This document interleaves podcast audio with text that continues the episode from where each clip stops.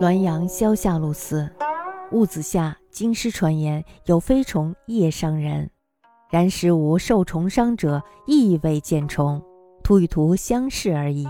其状似蚕蛾而大。有前句好事者，或指为射工，按短玉含沙射影，不云飞而遮人。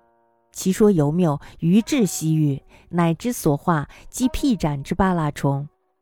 此虫秉炎质之气而生。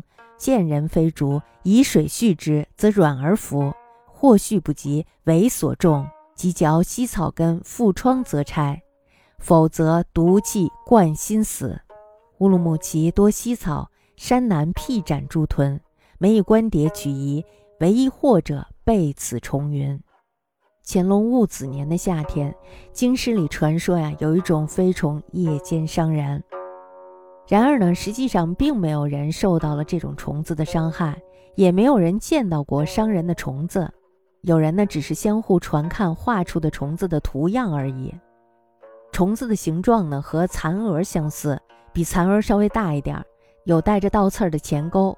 那么好事的人呢，有人就说了，说这是射弓。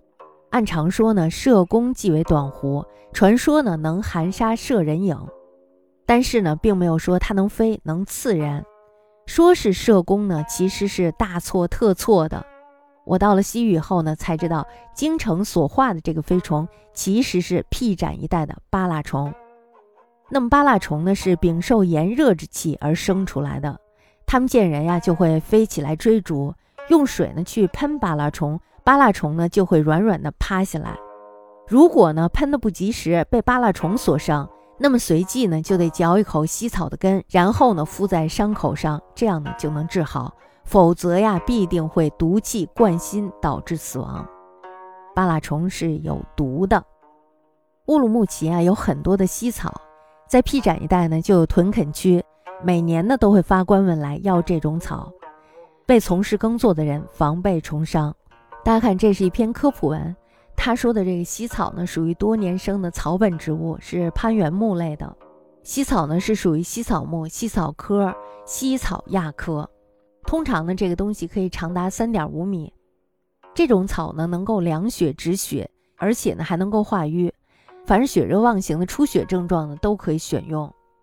这种草非常喜欢凉爽还有湿润的环境，而且呢它非常的耐寒，并且呢怕积水，也就是说呢不能太湿。对于土壤的要求是疏松的、肥沃的。这个草呢，如果要是脾胃虚寒的话，是不能服用的。